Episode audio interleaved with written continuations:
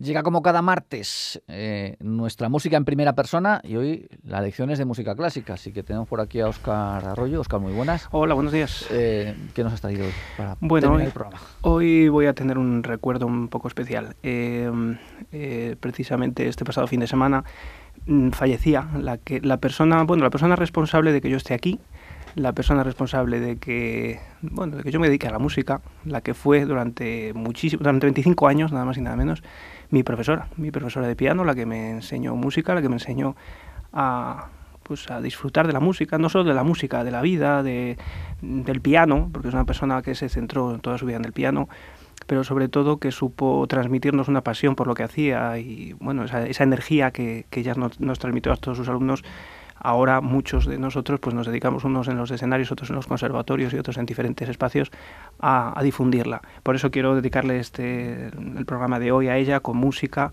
que a ella le hubiera gustado y, y la música que ella nos enseñó.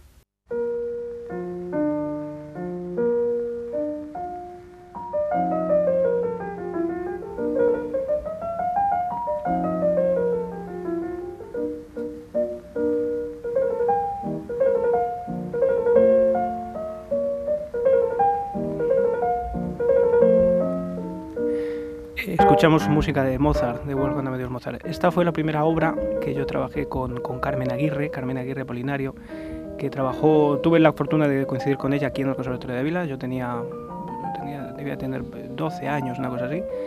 Eh, mi profesora se marchaba y me dejó en manos de la que en ese momento pues, estaba en el conservatorio y tuve la fortuna de que en sus manos empecé a trabajar este Mozart con el cual un recuerdo lógicamente maravilloso, no solo de este Mozart, sino de toda la música de Mozart. Carmen admiraba enormemente la música de Mozart, nos, enseña, nos ha enseñado mucho a, todos eh, la música de Mozart, cómo, cómo hacer con Mozart.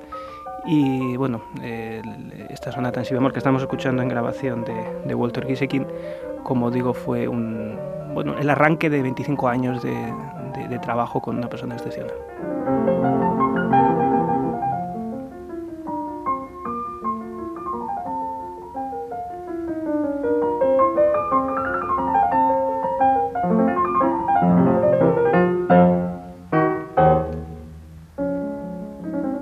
Profesor aquí muchos años en el conservatorio? Estuvo muy poquito, estuvo un par de años, creo recordar. Eh, luego ya se pidió el traslado al, al, Conservatorio de Alcalá, Alcalá de Henares. Allí estuvo trabajando ya hasta que, hasta que se jubiló.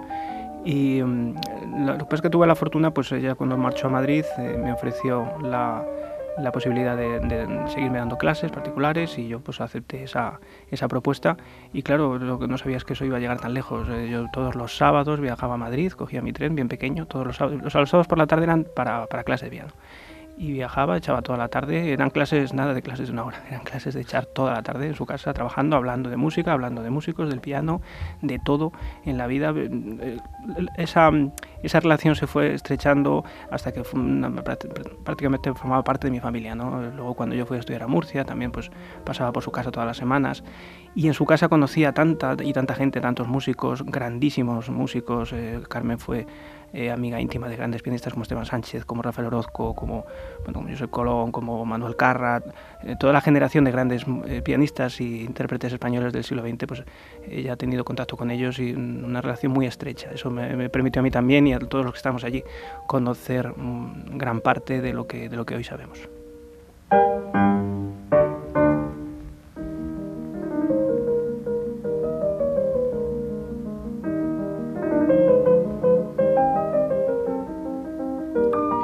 Estricta como profesora?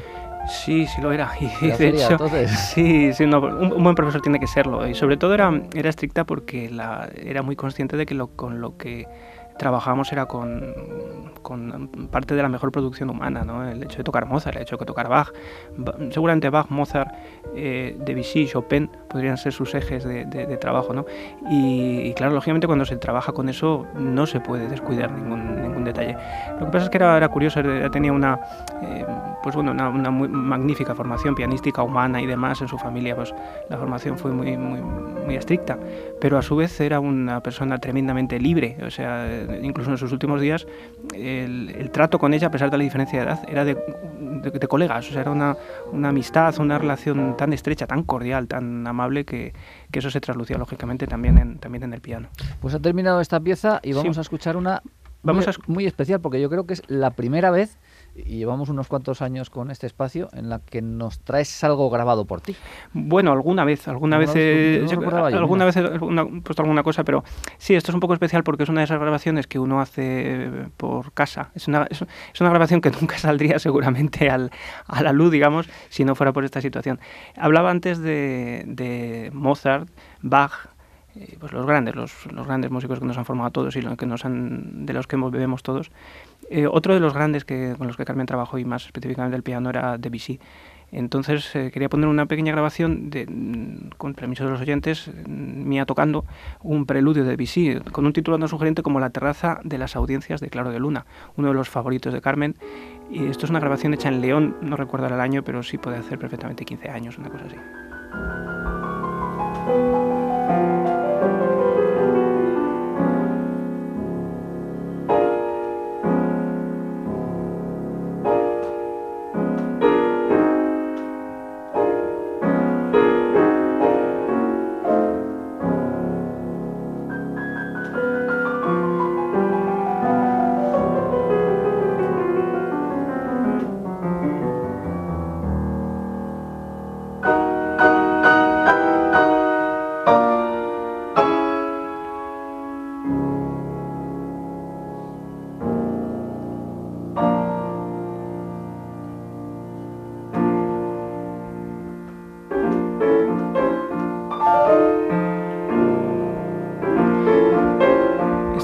Terraza de audiencias de Claro de Luna, este de visita en evocador, tan nocturno, ¿no? Que, que, bueno, Carmen se formó en Francia, tuvo mucha, estuvo en Bélgica, en Centro Europa, pero sobre todo en Francia yo creo que fue donde recibió las mayores influencias en con Ferro, con algunos de los, eh, allí tuvo ocasión también de conocer a algunos de los grandes pianistas y músicos de la época en aquel París. Eh, un día me sorprendía eh, revisando partituras en su casa que se cayó una foto metida dentro de una partitura y era una foto de Rubinstein pero di la vuelta a la foto y ponía para Carmen Aguirre con mucho cariño. Y, eh, en inglés, no sé qué, o en alemán, yo creo. Y le dije, Carmen, ¿cómo tienes esto aquí? No, sí, es que fue un concierto. Digo, Carmen, que es una foto dedicada a Quiero decir que ese, contacto con la historia del, del, piano, que, y sobre todo las enseñanzas y la cercanía de Carmen Aguirre en ese sentido, pues era, absolutamente la llevamos todos eh, grabada a fuego.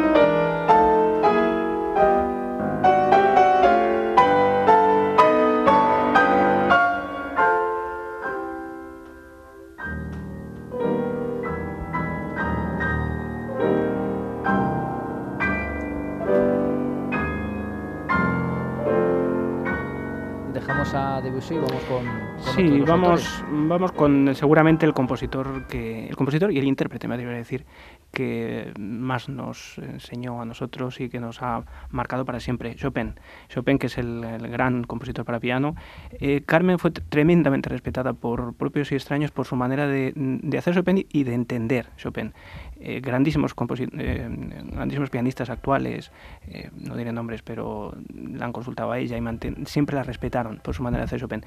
Y los que hemos aprendido a hacer Chopin con ella, eh, pues siempre hemos sabido, teníamos una convicción muy clara de cuando nos veíamos al escenario de lo que creíamos que debía ser Chopin. La mezcla entre ese romanticismo es estar siempre en el, en el borde de la expresividad, de la valentía, lo que era ella, expresiva, valiente y sobre todo y por encima de todo natural.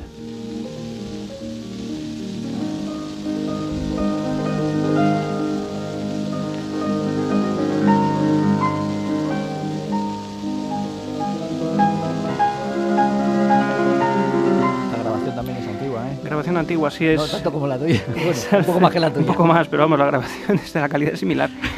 Eh, este es Alfred Corto, Alfred Corto, que yo le descubrí con Carmen. Eh, pasamos horas por la noche en torno a una tortilla de patatas, hasta las tantas de la mañana, escuchando a Corto, escuchando Chopin. Eh, sacándole punta, diciendo, no, esto yo no lo haría así, esto lo haría así. Eh, ellas me contaban que estuvo en el funeral de Cortot en París. Eh, entonces ese vínculo, esa relación que además Cortot de alguna manera tiene una traza directa hacia el, hacia el propio Chopin y los alumnos de Chopin, esa satisfacción de haber formado parte del hilo conductor de la tradición de hacer el piano romántico de Chopin directa a través de, de Ferro Cortot, Carmen Aguirre, para mí es un tesoro y es una herencia que, bueno, que me, esfuerzo en, en, transmitir a mis alumnos pues, con mayor o menor éxito.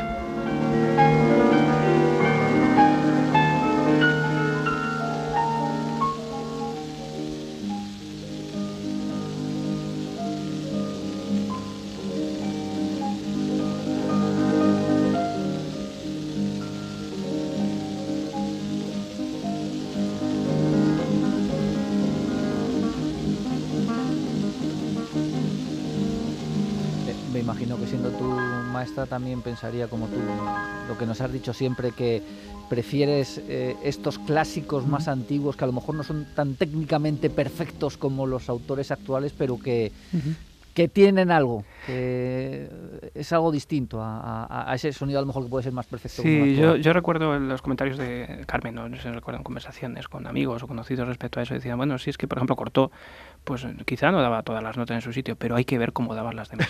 Entonces realmente eh, esa manera de tocar, esa, como digo, esa, esa valentía, yo creo que la palabra es valentía, generosidad, pues una generosidad, ya te digo, de, de, habernos dado, el otro día hablaba que es como que se nos hubiera una parte de su vida para, para, para que bueno nosotros eh, podamos dedicarnos a lo que nos dedicamos. De hecho, yo creo que, como digo, toda mi actividad, lo que estar hoy aquí, eh, el propio conservatorio, mi trabajo, eh, lo que enseño, los abulensis, ¿no? los festivales de música, todo eso, todo eso, toda esa música que yo intento irradiar nace de Carmen Aguirre y de que un día pues yo entendí que, que la música era lo mío pero eso me lo inculcó Carmen Aguirre. Entonces, bueno, ese es el recuerdo que quiero guardar y compartir hoy con, con, con, la gente, porque al fin y al cabo ellos también reciben parte de esa herencia. Vamos a terminar escuchando una obra más de, Chopin, un preludio, un preludio póstumo, que es Opus 45, que está parte de la Opus 28, un preludio que a ella siempre le encantaba y cuando, eh, hace unos años, eh, siempre cuando nos juntamos en su casa a tocar, me decía, trabájate este preludio y este preludio, toca, toca el preludio. Siempre cuando hacíamos las audiciones, después de tocar lo que supuestamente habíamos preparado, luego tocamos segundas rondas que eran cosas menos preparadas, pero ya después de un par de vinos. Y, esa sensación maravillosa que yo recuerdo de ella, eh, la quiero fructificar con este preludio, con el que ando un recuerdo magnífico. Con él nos despedimos. Oscar, un saludo, muchas gracias, hasta la próxima. Hasta luego.